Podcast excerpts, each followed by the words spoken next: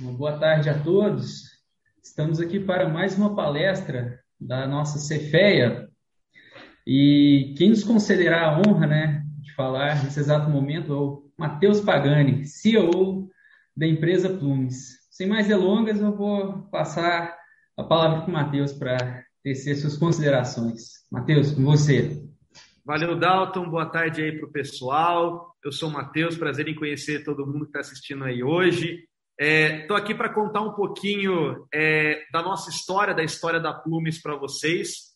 Tá? É, a, minha, a minha ideia aqui hoje é contar um pouquinho da nossa experiência ao longo desse período, dos aprendizados e principalmente dos erros, é, principalmente para quem tem interesse é, ou pensa em um dia ter uma startup, uma empresa de tecnologia, ou quer ou já até trabalha em uma. É, então, eu quero contar um pouquinho, passar um pouquinho da minha experiência aqui com a Plumes nos últimos seis anos, é, para tentar é, trazer um pouquinho de conhecimento e evitar possíveis erros, né? E quem sabe antecipar alguns acertos para vocês aí, tá? Então, eu vou, eu vou contar um pouquinho da nossa trajetória, vou passar por todas as fases que a gente teve até chegar onde a gente está hoje. É, a gente acabou de entrar na quarta fase é, de uma startup, que é a fase de escalabilidade. Eu vou também comentar um pouquinho sobre as fases para vocês. É, mas, enfim, é isso. Então, vamos lá, pessoal. É, introduzindo um pouquinho sobre a Plumes para vocês entenderem é, o que, que, é a nossa empresa, onde que a gente atua, tá? Uh, a gente é uma empresa é, que atua no modelo SaaS, tá? Eu acho que esse é o primeiro ponto a comentar. A gente tem um software, tá? Que a gente desenvolveu para empresas e a gente vende esse software no modelo SaaS. Por que, que essa informação é importante? Porque o modelo SaaS ele é um modelo é, que grande parte das startups decide seguir na hora de vender o sistema que elas desenvolvem. Então a gente desenvolveu um software que é voltado para fazer gestão de vendas em empresas principalmente. É, e esse software ele fica num servidor nosso. É, os clientes eles acessam ele remotamente, como se fosse um site qualquer. Uh, e a gente cobra uma mensalidade ou anualidade ou o que for, mas a gente cobra para o cliente poder trabalhar nesse software de forma recorrente. Tá? É, esse modelo de negócio é um modelo que é muito comum hoje. Quais são outros modelos de negócio? A Uber, por exemplo, tem um modelo de negócio muito diferente. Né? Não é um SaaS, eles cobram por corrida, não tem nada de recorrência, é um outro tipo de modelo. O Airbnb também, eles cobram por estadia. A gente cobra é por é uma mensalidade baseada no número de usuários que a empresa vai ter dentro do nosso sistema. Tá? Então aí já vem talvez um dos primeiros grandes insights para vocês que é definam rapidamente como é que vocês vão cobrar dos clientes de vocês. Uma rede social tem um modelo de cobrança radicalmente diferente. Geralmente vai ser baseado em venda de anúncios e tudo mais. Então, entender na hora que vocês, se vocês estão pensando em ter um produto, né, ou se vocês estão começando a desenvolver alguma coisa e ainda não sabem como cobrar, é muito importante vocês terem já em mente, pelo menos para o futuro, como é que vocês vão fazer isso. Tá? Então, a gente aqui é uma empresa de SaaS. Essa sigla vem de Software as a Service ou Software como Serviço. Tá? Um, então, a gente tem uma plataforma é, de vendas para vendas complexas, principalmente. Então, geralmente, aquele, aquela empresa mais B2B zona, é, que é o business to business, né, vende para outras empresas, geralmente vende equipamento, vende coisa para hospital, vende coisa para laboratório, vende caminhão para fazendas, enfim. Então, são empresas que geralmente a gente não ouve muito falar porque não colocam o produto é, na prateleira do mercado, né? Então são empresas que são é, um pouco mais no background da economia, tá? Mas esse é o nosso público-alvo. Né? Então, empresas B2B. E a gente gosta de trabalhar com empresa média e grande. Então, a nossa experiência ela gira muito em torno disso, embora a gente tenha começado é, com empresas menores. Foi mais fácil começar por ali, porque o sistema que a gente tinha que desenvolver, entregar para essas empresas menores era muito menos sofisticado, muito menos funcionalidade. Então a gente decidiu começar ali, onde era mais fácil de entrar, e a gente foi é, subindo é, os degraus do tamanho das empresas que a gente atende. Tá? Então, também mais uma, um insight, talvez, para vocês, que é a gente gostou e preferiu começar em empresas menores, porque era mais fácil de entrar, testar hipóteses, testar o mercado e depois à medida que a gente fosse aprendendo e tendo mais dinheiro para desenvolver o sistema, a gente começou a ir para empresas maiores. Essa é uma trajetória que muita startup segue, tá, pessoal? Começa em cliente pequeno e vai indo para os clientes maiores depois, tá? Bom, eu falei de fases de startup, então vou contar um pouquinho da nossa história, mas a nossa história é, ela é separada, assim como diversas outras startups de SaaS, né, até onde a gente está hoje, em quatro fases, tá? A primeira fase é, é famosa, é a montagem do MVP. Né? Então, é, de onde que a gente tirou a nossa ideia? É, como é que a gente desenvolveu o nosso produto? Como é que a gente conseguiu os nossos primeiros clientes? Né? Essa é a primeira fase é, e muita gente já não consegue avançar aí. Por quê? Eu já falei com muita gente que quer empreender é, e não consegue sair do lugar porque não encontra sócios de tecnologia. Né? E eu estou falando aqui principalmente de startup, que hoje é muito focado em tecnologia. Então, é, muita gente tem dificuldade em encontrar sócios de tecnologia. É, e às vezes a ideia acaba, é boa e acaba nem sendo do chão. Muita gente consegue até levantar investimento no D0 com PowerPoint, só tendo uma ideia muito boa e tendo uma equipe de sócios boa por trás, né? e aí consegue às vezes contratar os desenvolvedores, mas é, a gente vê como ideal ter pelo menos um fundador é, como é alguém focado em tecnologia. Tá? Então, essa primeira fase MVP, eu já vou contar a história, mas a segunda fase, depois que a gente tem um produto que a gente conseguiu lançar e tem alguns clientes, a gente entrou na fase de market fit. O que é o market fit? Legal, eu tenho um produto, eu consegui uns clientinhos aqui. Agora, será que eu consigo começar a colocar esse produto no mercado com um pouco mais de velocidade? Será que tem muita gente, além desses cinco clientes que eu consegui conquistar com esse produto que eu acabei de desenvolver, interessado no que eu tenho? É, e aí a gente começa a falar de market fit. O que é market fit, então? É, será que existe um mercado inteiro por trás do que eu desenvolvi é, para quem eu consigo vender, que está disposto a pagar e que eu consigo entregar uma solução legal, um produto legal em velocidade boa. É, e aí, esse é o momento que muita gente falha, tá? onde muita gente quebra. Por quê? Muita gente desenvolve um produto legal, desenvolve um produto bom, consegue passar pela fase inicial, mas não tem o um mercado por trás. Tá? E aí que, é, principalmente as startups mais inovadoras, é aí que dá errado.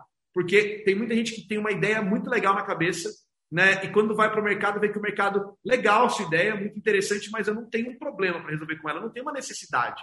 Né? Então, esse é um erro muito comum e grande parte das startups falha nessa segunda etapa, que é encontrar o market fit. E depois eu vou entrar na terceira etapa, que é a atração. Geralmente, o market fit geralmente ele acontece quando a gente eh, atinge ali um milhão de faturamento anual. Tá? É muito comum atingir esse nível de market fit, maturidade de produto e mercado quando a gente chega ali no milhão. Claro, cada startup vai atingir isso num momento diferente, mas é muito comum atingir mais ou menos esse nível. Pô, eu já consegui, com um produto que a gente desenvolveu, faturar um milhão durante um ano. Significa que, pô, eu tenho alguns clientes aí, tem bastante gente disposta a pagar pelo que eu vendo. Aí a fase 3 é, legal, eu comprovei que eu tenho mercado para o meu produto, agora eu preciso comprovar que consigo crescer com velocidade né? Uma startup ela tem que crescer. Aí a gente entra na parte de tração, que é quando a gente começa a replicar um pouquinho do que a gente aprendeu, mas ao mesmo tempo estruturar a empresa. Então, eu, a gente começa a estruturar uma, uma área de vendas forte, uma área de geração de demanda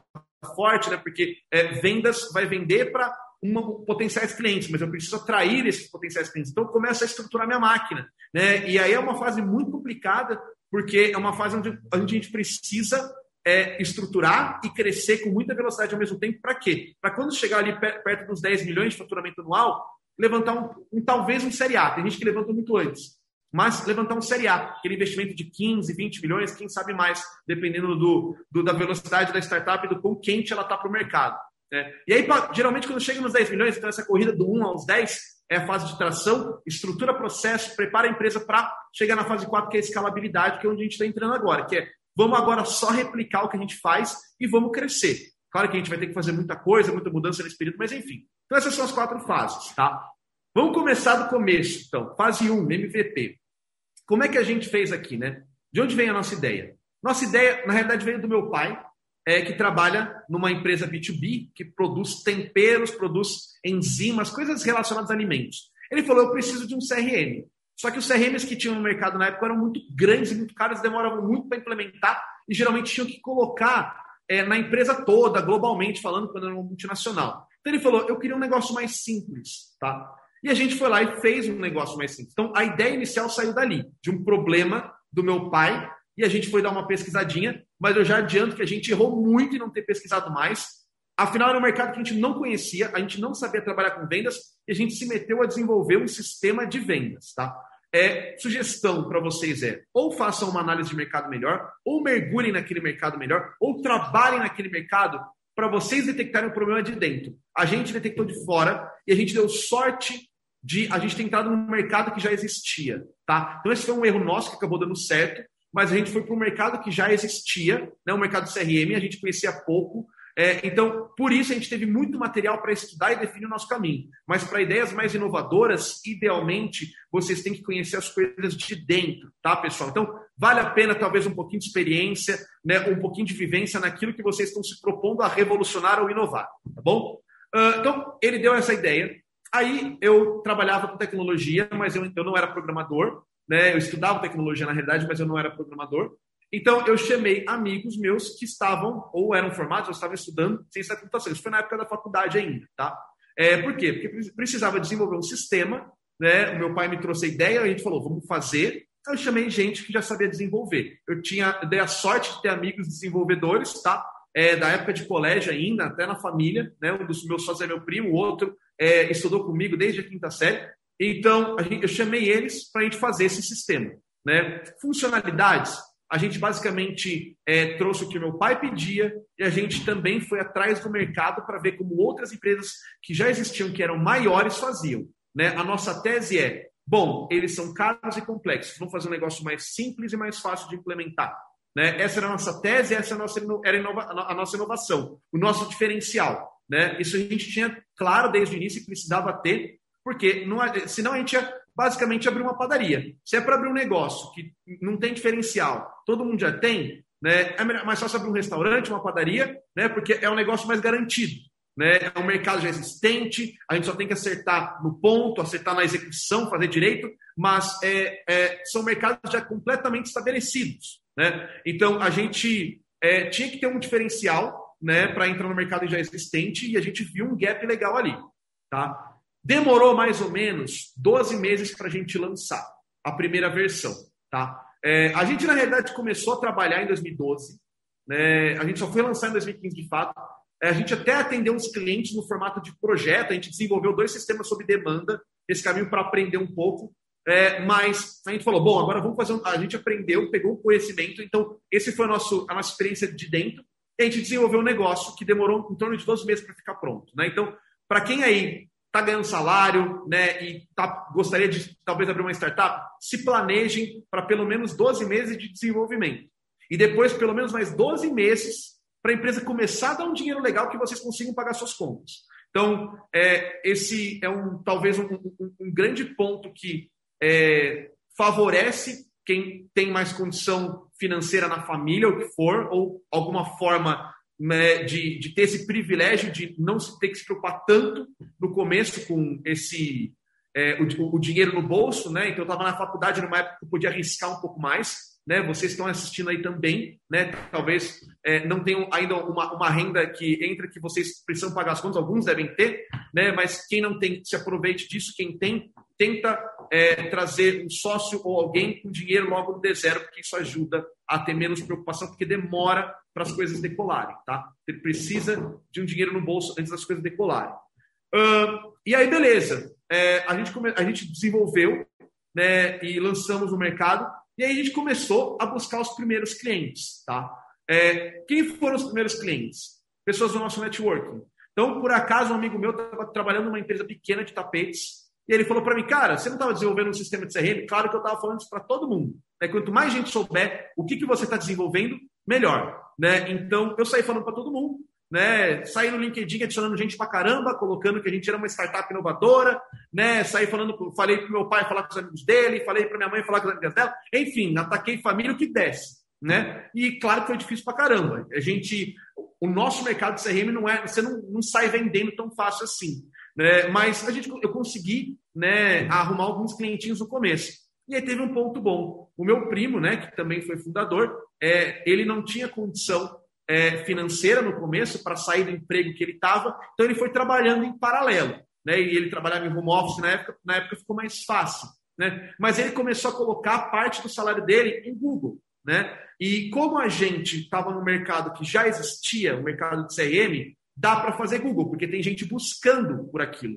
É, ideias mais inovadoras já é mais, inovadoras já é mais difícil de fazer Google. Aí muita gente vai para a estratégia de prospecção ativa, fazer cold call, ligar, conseguir telefone, o que for. É, enfim, tem estratégias diferentes, né? tentar encontrar canais de venda, vender de alguma outra forma, mas enfim. No nosso caso, o Google, ele fazia sentido porque o mercado CRM já era conhecido. A gente tinha uma tese diferente, mas a gente foi é, para o mercado já conhecido. E aí começou a dar certo. A gente lançou o produto, cheio de bug, cheio de problema, mas tá tudo bem. A gente precisa lançar porque a gente precisava aprender. Então o MVP estava no ar, a gente começou a testar nossa tese com empresas menores e tinha empresa é, disposta a pagar por aquele sistema, que era muito simplesinho, muito fácil de usar, né? não tinha quase funcionalidade nenhuma. Né? Então, eu acho que esse foi o primeiro momento que a gente falou: legal, tem mercado, a gente consegue ir para frente. Tá? Uh, e a gente conseguiu ali, é, com um pequeno investimento, a gente conseguiu fechar, se eu não me engano, 20 clientes. Aí veio o primeiro investimento nosso. Né? Foi de networking também, e foi por coincidência, a gente não estava buscando, mas a gente levantou nosso primeiro investimento. E não foi uma quantia alta. Na época, para a gente pareceu uma fortuna, mas não era. A gente levantou 100 mil reais, né? e o que deu foi para contratar duas pessoas e um escritóriozinho de 24 metros quadrados, né? para a gente poder ter uma operação. Né? E, e, a gente contratou dois desenvolvedores porque o nosso problema era produto, a gente precisava melhorar o produto, né? E eu estava ali tentando vender, e, e, e eu, mas o que a gente precisava de um produto bom o suficiente para que a galera comprasse e ficasse, né? Senão o pessoal comprava, achava uma porcaria e saía, tá? Uh, então, beleza, a gente conseguiu esse primeiro investimento, e aí veio um erro nosso, grande ali. Né? A gente levantou 100 mil e a gente vendeu uma parcela muito grande da empresa. Se alguém tiver interesse depois em saber mais sobre valuation, sobre essas coisas, né, é, me manda mensagem no LinkedIn, é Matheus Pagani com TH, tá? Que eu converse um pouco com vocês, porque essa parte é crítica. Na época, a gente não estava nem aí. A gente falou, só vamos trazer o dinheiro, só vamos contratar gente, vamos desenvolver esse troço, porque a gente não tem nada mesmo, né? O que, que a gente tem a perder? Depois, né, o, o Matheus do futuro se preocupa com isso. E o Matheus do futuro hoje se preocupa com isso. Né? E a gente preferia ter feito de uma forma um pouco mais bem pensada. Né? Então, a conta vem. Eu sei que a chance de uma startup muitas vezes dar certo é, é pequena, né? e a gente fala, pô, mas e daí? Né? Então, eu, não tenho, eu, eu vou arriscar porque a chance de dar errado é grande, então eu preciso sair do lugar. Mas vale a pena pensar um pouco melhor no quanto que vocês vão vender da empresa de vocês lá atrás. Porque isso depois pode complicar na hora de levantar investimento, por exemplo. Né? Porque se vocês vendem muito da empresa antes do Série A, por exemplo, é, o pessoal começa a ter mais dificuldade de levantar capital. Então, tomar cuidado, a gente. Não é que a gente errou, tá? Não foi ruim, mas a gente poderia ter feito muito melhor, certo? Mas beleza, veio esse primeiro investimento, a gente começou a investir em produto, né? E a gente foi buscando diferenciais do produto. Por quê? Uma coisa que a gente percebeu é legal, testamos, tem fit, o mercado tá bom, mas a gente encontrou dois concorrentes naquele momento que chegaram dois anos antes de nós no mercado. Era o Pipe Drive e o Agenda. Né? E os dois engolindo o mercado. E a gente falou, ferrou. Né? O que, a gente vai fazer agora? Né? Já tem duas empresas, uma de fora, Vale do Silício e tudo mais, outra aqui do Brasil, mas crescendo horrores, ganhando prêmiozinho, aparecendo em tudo quanto é lugar. A gente ficou com medo. Não precisava, tá? Mas a gente ficou. É, e a gente falou, e agora? O que a gente vai fazer? É, a gente começou a buscar diferenciais, porque a nossa tese era ser simples e barato, já tinham dois que eram assim, a gente começou a correr atrás de diferenciais. Na época, a gente começou, a gente estava falando muito com o cliente. Então, esse é um ponto muito importante. Tá? No começo, a gente tem que falar muito com o cliente. A gente tem que conversar, independente se é uma ferramenta, uma rede social, que a gente lança é, e que a gente não vai vender nada e que a gente não vai falar com ninguém, a gente tem que conversar com o cliente, porque eles sabem o que eles estão é, sofrendo, que eles querem. Então, a gente tem que falar com o cliente ou o usuário. A gente pode chamar como quiser. Algumas empresas focam em usuário, outras em cliente, mas a gente tem que conversar. Porque dali, dessas conversas, as nossas empresas, aqueles poucos clientes que a gente tinha, começaram a pedir a mesma coisa. Eles queriam automatizar a proposta comercial dentro do sistema. Eu estou ali gerenciando vendas, eu também quero gerar minha proposta, porque o B2B sempre manda um documento formatado com o preço e o que, que ele vai fazer pelo cliente dele numa proposta comercial. É isso que as empresas fazem, então eles queriam fazer. A gente foi lá e fez. Né? A gente, o dinheiro que a gente recebeu de investimento foi justamente para desenvolver esse produto. Tá? Quando a gente desenvolveu, né, foi uma maravilha, porque a gente criou um mega diferencial né, que não era sustentável tá? mas era um mega diferencial naquele momento e não era sustentável por quê? Porque era uma funcionalidade legal. E se os nossos concorrentes estavam bem maiores e desenvolvessem isso? Era um mega risco a gente depender disso, mas a gente falou, é o que dá para o momento. Tá? Então a gente foi atrás disso. Mas investidor não gosta disso, tá, pessoal? Né? Pô, o que, que diferencia você do seu competidor? Né? E se o seu competidor é uma funcionalidade, se ele desenvolver, o que acontece com você? Né? Então, esse, esse momento é um momento de muito risco para quem coloca dinheiro numa empresa. Se o concorrente fizer isso, ele te quebra. É isso que vai acontecer? tem que saber explicar isso muito bem. E a gente sabia que isso ia ser um risco, mas ia ser uma forma de a gente crescer rápido no começo. Tá? Então a gente lançou esse produto, os clientes gostavam muito, tá? É, e a gente começou a ter um crescimentozinho legal, tá? E, e beleza. Market fit encontrado, tinha um diferencial interessante, e a gente começou a travar numa outra coisa que é, e agora, como é que a gente chega no milhão? Né? Porque a gente tem um produto legal, a gente tem um mercado, mas a gente não está sabendo crescer. Né? E aí veio um insight de um investidor nosso, e esse é um insight que eu gostaria de trazer para vocês aqui, que talvez tenha sido o mais importante da nossa história inteira, tá? Que é o seguinte: ele falou, vocês não sabem vender, vocês não sabem montar uma máquina de vendas. Né? E aí a gente levantou, esse investidor, ele ajudou a gente a encontrar mais dois investidores que vieram numa segunda rodadinha. Dessa vez a gente levantou 200 mil reais que também foi pouco na época, mas a gente estava nesse momento muito preocupado porque a gente não conseguia crescer e as nossas contas, por causa do investimento anterior, estavam maiores do que a gente estava recebendo, né? E a gente precisava bater, atingir o break-even para continuar crescendo tranquilo, né? Não é, a gente não era uma startup que o pessoal falava, pô, vamos investir milhões e milhões neles logo de cara. Não era, né? Tem startups que conseguem isso, né? Às vezes porque o, os empreendedores eles já têm histórico ou porque é, fizeram MBA em Stanford, eles gostam, o investidor gosta desses símbolos, né? mas para a gente não era o caso.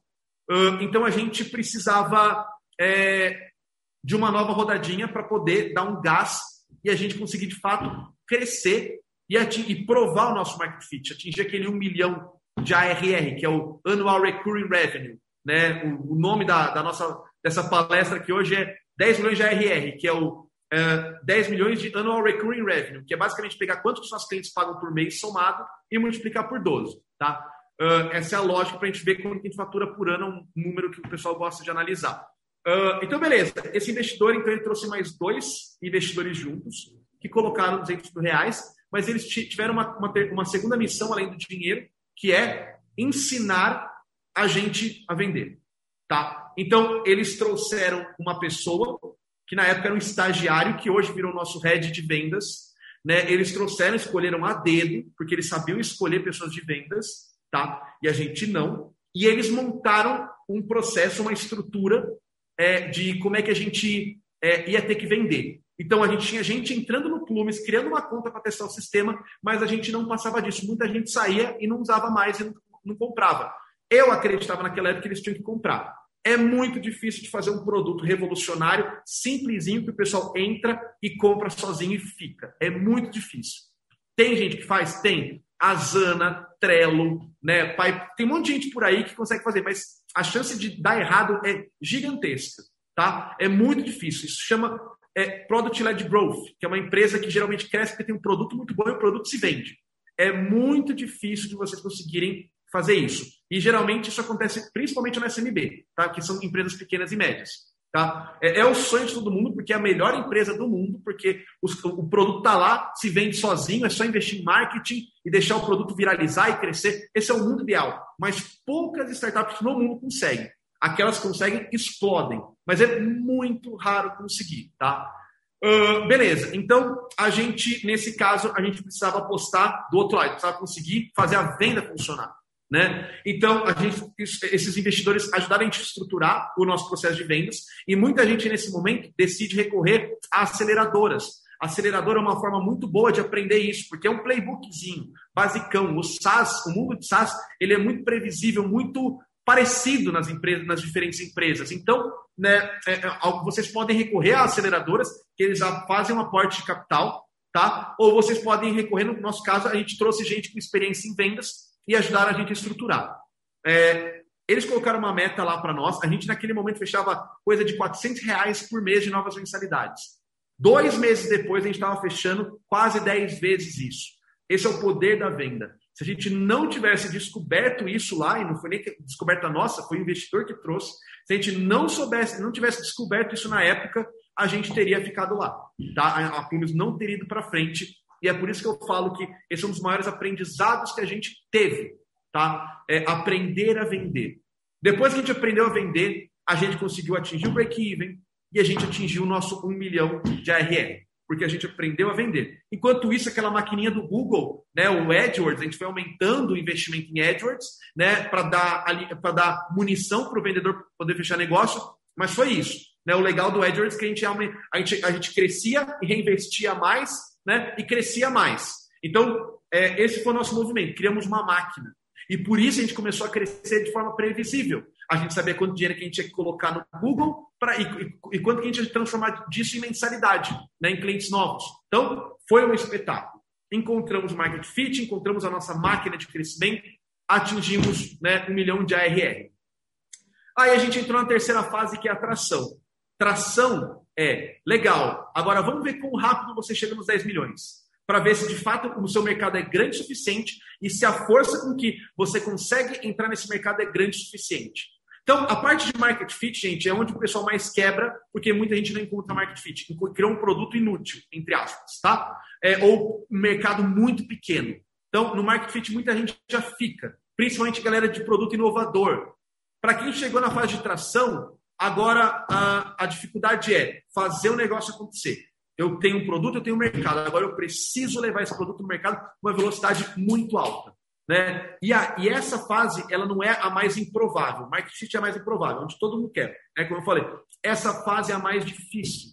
Porque é o que diferencia a empresa que vai chegar nos 100 milhões, 1 bilhão, talvez um dia, das empresas que vão virar, é, sei lá, uma empresa que vai estar lá faturando, vai dar um estilo de vida legal, talvez para os fundadores, e só. Né? Para quem tem ambição, né, esse, isso dá medo.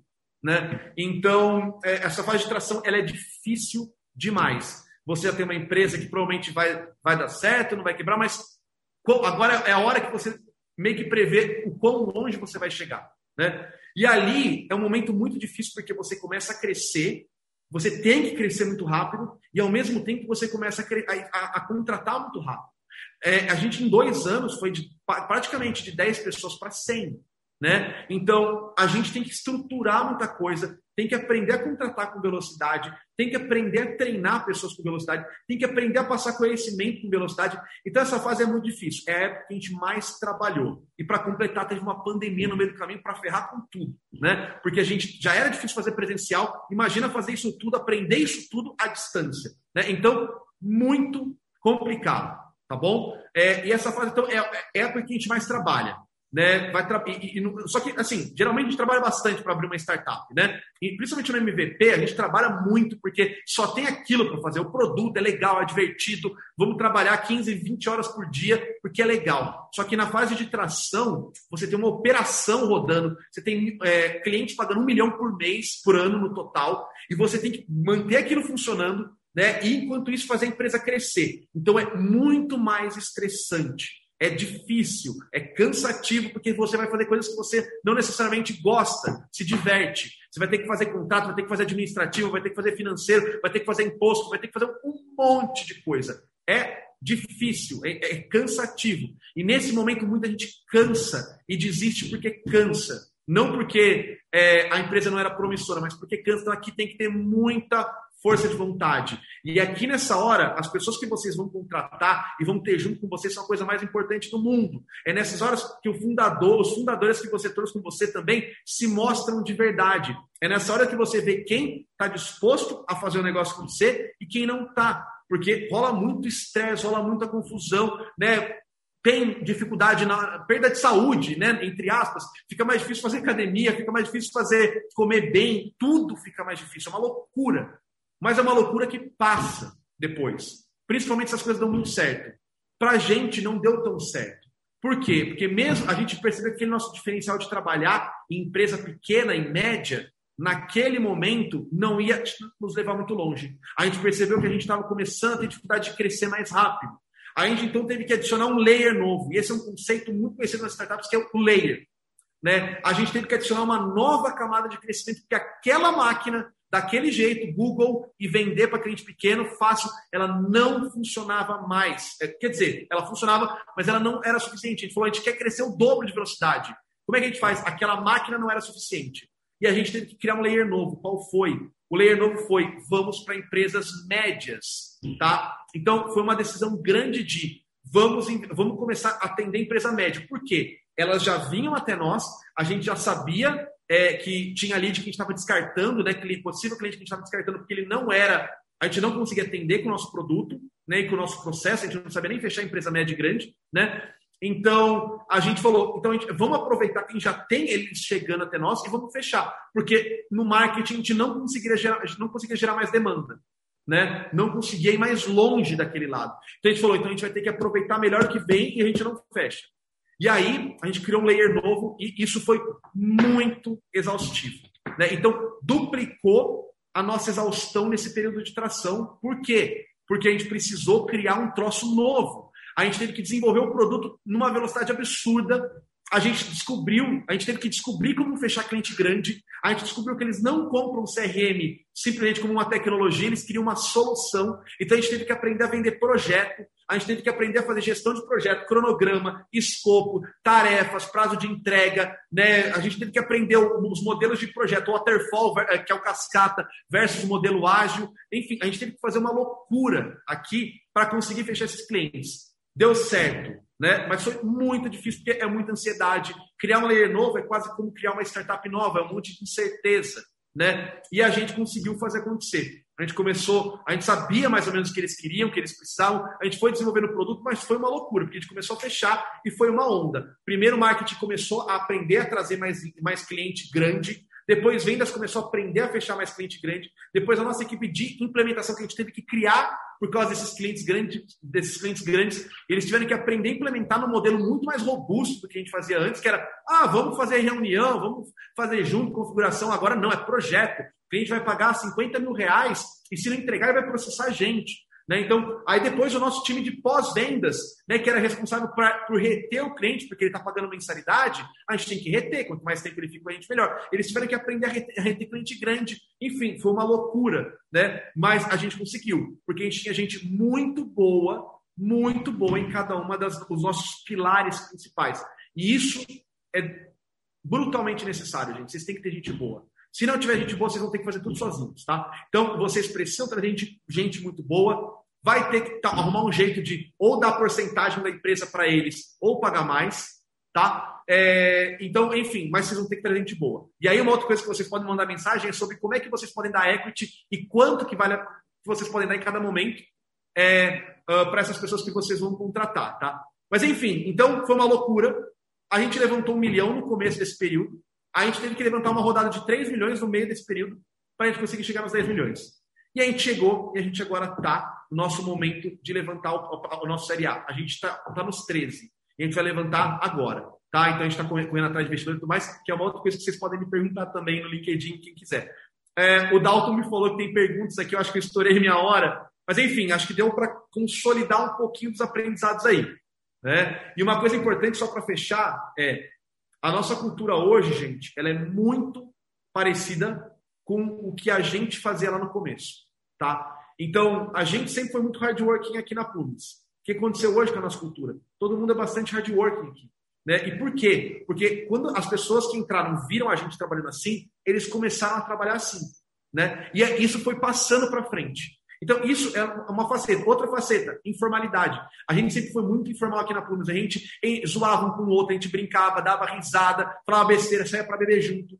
Resultado disso é, essas coisas permanecem até hoje e são passadas para frente. Então, tomem muito cuidado com a cultura de vocês desde lá do começo, porque é aquilo que vai ser levado para frente. Cada pessoa que vocês contratam leva isso adiante, porque elas vão contratar gente e vão levar isso adiante. Então, muita atenção para essa parte de cultura. Sejam desde o início que vocês querem que a empresa seja lá na frente. Vamos para as perguntas, Dalton. Nossa, excelente explanação, Matheus. E assim, pô, quem, qual estudante aqui na FEA não tem esse sonho, né, de um dia assim traçar uma, uma trajetória similar, né, à sua? Daí, aqui eu vou, é, se me permite, é, o link, eu vou trazer duas perguntas aqui da, da audiência. Né? A primeira é do Bruno Jensen. É, Matheus, quem são os maiores investidores por trás da Plumes hoje? Outras empresas? E, se eu puder também emendar com a do Gabriel Correia, Matheus, qual é o diferencial da Plumes em relação aos concorrentes? Boa. Primeira pergunta, então. É, a gente é, tem investidores pessoa física por trás, tá? E não tem fundo ainda. A gente vai levantar o primeiro investimento com fundo nos próximos meses, né? Então, a gente basicamente é, trouxe investimento primeiro, lá no comecinho, é, que aqueles 100, 200 mil reais que eu falei. Aquele investimento de lá veio de investidor anjo. Investidor anjo, a gente acabou conhecendo, networking. Né? Então, vale a pena conversar com gente, por exemplo, do mercado financeiro, que gosta de. Geralmente é um, é um mercado que paga bem, é uma, um pessoal que sabe guardar dinheiro, sabe montar um patrimônio legal e gosta de investir. Então, conhecer gente que está no mercado financeiro há um, tempo legal é um caminho legal para encontrar investidor, né? Mas falar com amigos, então vocês que estão, pô, fé, né? Um lugar que vai ter gente trabalhando, um monte de empresa legal, galera de negócio. Então, mantenham esse network, mantenham essas, essas amizades, porque ali vai ter gente que vai poder apresentar, ou vai investir, quem sabe, ou vai poder apresentar vocês para alguém. Então, pessoas físicas, tá? É, Aí o, o, investidor colocou 4 milhões no total na Plumes até hoje, primeiro um, depois três, foi a mesma pessoa. Ele foi um cara que teve uma, uma startup que foi vendida por uns bons milhões lá atrás, chama MasterSaf, tá? E aí ele começou a investir em outras empresas também, tá? E esse cara ele veio, o primeiro investidor nosso, ele trouxe os outros dois que entraram e ajudaram a estruturar vendas, e um desses ajudou a trazer é, esse terceiro investidor que colocou os 4 milhões. Então, é, uma forma legal é: o, o primeiro é mais difícil, depois fica mais fácil, porque essas pessoas têm networking para é, apresentar vocês. É legal quando a pessoa até já investiu em outras startups, que aí o networking dele é melhor ainda, geralmente, tá? Sobre a segunda pergunta, diferenciais da Plumes, né? Então, o primeiro diferencial é a gente foca principalmente em cliente médio, né? E o cliente médio, é, ele hoje está mal atendido pelos players do mercado. Por quê? Ou você tem ferramentas muito simples, ou vocês têm ferramentas muito complexas e grandes e pesadas e caras. Então, no meio do caminho, eles precisam de um equilíbrio entre os dois. E a gente conseguiu entregar esse equilíbrio. A gente foi primeiro para o mercado de CRM bem simples, então a gente criou a usabilidade, a simplicidade, a facilidade, né? E a gente foi desenvolvendo um monte de ferramenta poderosa por trás né, para conseguir atender clientes médios sem perder essa capacidade de ser simples, né? Então, se a gente se a gente fosse o primeiro a ser simples, a gente ia tentar dominar o mundo sendo simples e não desenvolver mais nada. Como já tinha gente lá, a gente foi para o mercado no meio do caminho que é o middle market, então a gente uniu é, simplicidade com poder de fogo. Né, no, na medida suficiente. Então, esse é o nosso principal diferencial. E aí se revela em funcionalidades, claro. Né? Então, o Plumes é uma ferramenta que, primeiro, ele é um dos únicos CRMs que gera proposta comercial dentro dele né, de forma nativa e fácil. Tá? Então, a gente consegue automatizar a geração de proposta, documento, contrato, que é uma coisa que os outros não têm. Agora que o pessoal está começando a desenvolver isso, é uma coisa que a gente já faz há muito tempo muito bem. Então, esse é um diferencial né, ali dentro. A gente também trouxe o conceito de gestão de processo para dentro do funil de vendas, que é uma coisa que o pessoal não fazia é, o funil de vendas, que é uma metodologia na qual os CRMs do mercado são baseados hoje, ele é geralmente muito mais voltado para gestão e estratégia do que de fato de processo, né, e controle e fazer um processo mais metódico de vendas e replicável. E a gente foi por esse caminho, então se tornou também um diferencial muito grande. Né? E aí eu acho que dá para resumir dessa forma, mas o grande diferencial mesmo é ter o um equilíbrio entre intuitividade e funcionalidade, poder, flexibilidade. Tem mais pergunta, Dalton? Tem sim. É, tem uma do Júlio Cavalcante. É, quais as metas de longo prazo na gestão da Plumes? Boa. É, a gente tem dois tipos de objetivo, vamos chamar assim, né? Objetivo um é o de crescimento, né? Então, número mesmo. É, e o nosso grande objetivo é tentar dobrar no que vem de tamanho e tentar dobrar de novo no ano que vem e depois a gente já não tem mais tanta visão, né? Aí a gente já planeja um crescimento um pouco mais linearzão, né? E porque dois anos para a gente já é muito tempo para a gente conseguir prever muita coisa. Então a gente geralmente planeja os próximos dois anos e o nosso objetivo é dobrar nos próximos dois anos, tá? Crescer 100% em cada ano, certo? É um caminho que o pessoal costuma falar, né? É, o ideal é crescer três, depois do, do milhão, três vezes, três vezes, três vezes, duas vezes, duas vezes, tá? É, eles geralmente falam assim. Então, vai do 1 ao 3, do 3 ao 9, do 9 ao 27 e depois vai para 54 e 100. Né? Esse é o caminho para os 100 milhões. quase ninguém consegue fazer isso. Tá? São raríssimas as empresas que conseguem fazer. Eu acho que a RD Station e a Rock Content conseguiu.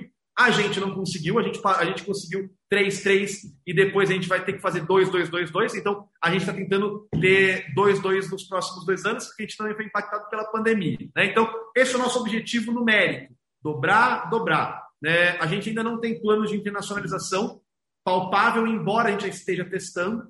Né? Então, a gente já, já tem um parceiro que vai revender o Plumes em Portugal, mas é um teste, a gente não tem crescimento é, baseado nessa expectativa, é um teste separado. Né? Então vamos torcer para dar certo, a gente colocou o dinheiro lá, né, numa operação ali, mas não tem nada a ver com o nosso crescimento. Então, esse é o objetivo 1. Um.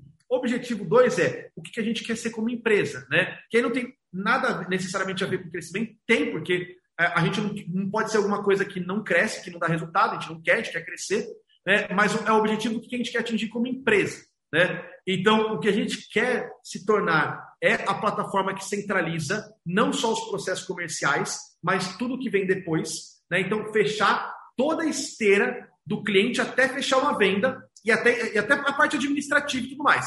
A gente não quer invadir o espaço do RP, mas a gente quer ser tudo aquilo que o RP não é. Então, a gente quer deixar de ser só um CRM e fazer gestão de processos, que, para além da venda, gestão de, de atividades, projetos que não tem nada a ver com o vendedor, a gente quer centralizar isso tudo, porque a gente quer que todo mundo trabalhe no mesmo lugar e ter todas as informações no mesmo lugar. Então, esse é o nosso principal objetivo, é o caminho que a gente está seguindo como empresa agora. Então, deixar de ser só um CRM e talvez nos tornar né, o CRM 4.0.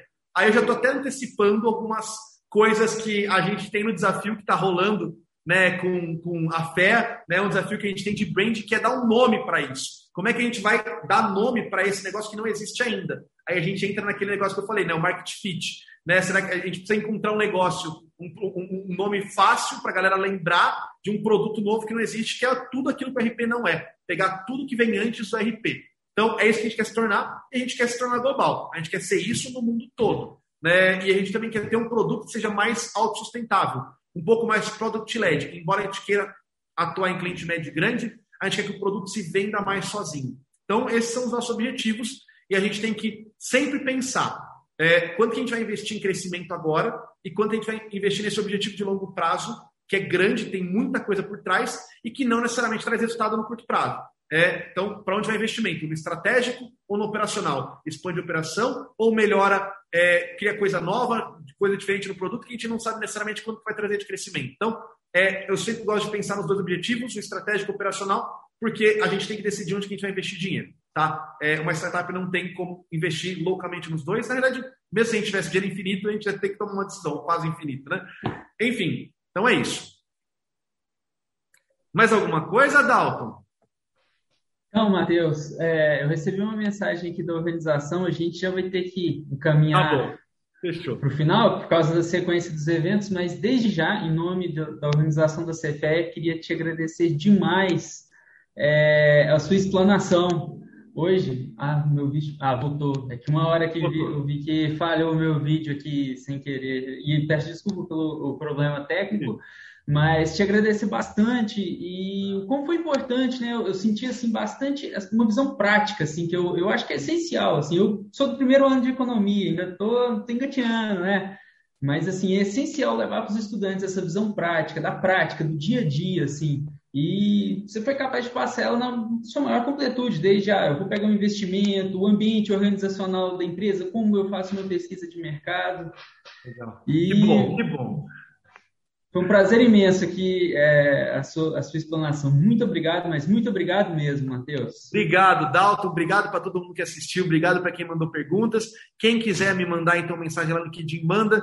É, vou, vou, vou, falar com vocês na maior boa vontade, porque eu senti muita falta disso quando a gente começou. Eu não conhecia ninguém com startup, eu não conhecia nada desse mercado, eu tinha muita dúvida e a gente teve que descobrir muita coisa sozinho. Então, é, podem mandar mensagem né, e a gente conversa. Quem está procurando é, um trabalho, quer fazer estágio, alguma coisa, manda mensagem para a gente também. A gente está contratando bastante gente aqui, tá bom?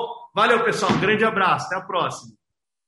Valeu, muito obrigado, Matheus. Grande abraço. Este é mais um conteúdo produzido pela Faculdade de Economia, Administração e Contabilidade de Ribeirão Preto, a FERP USP. Veja todos os nossos conteúdos em vídeo em nosso canal do YouTube ou acesse o site media.ferp.usp.br para acompanhar também nosso podcast.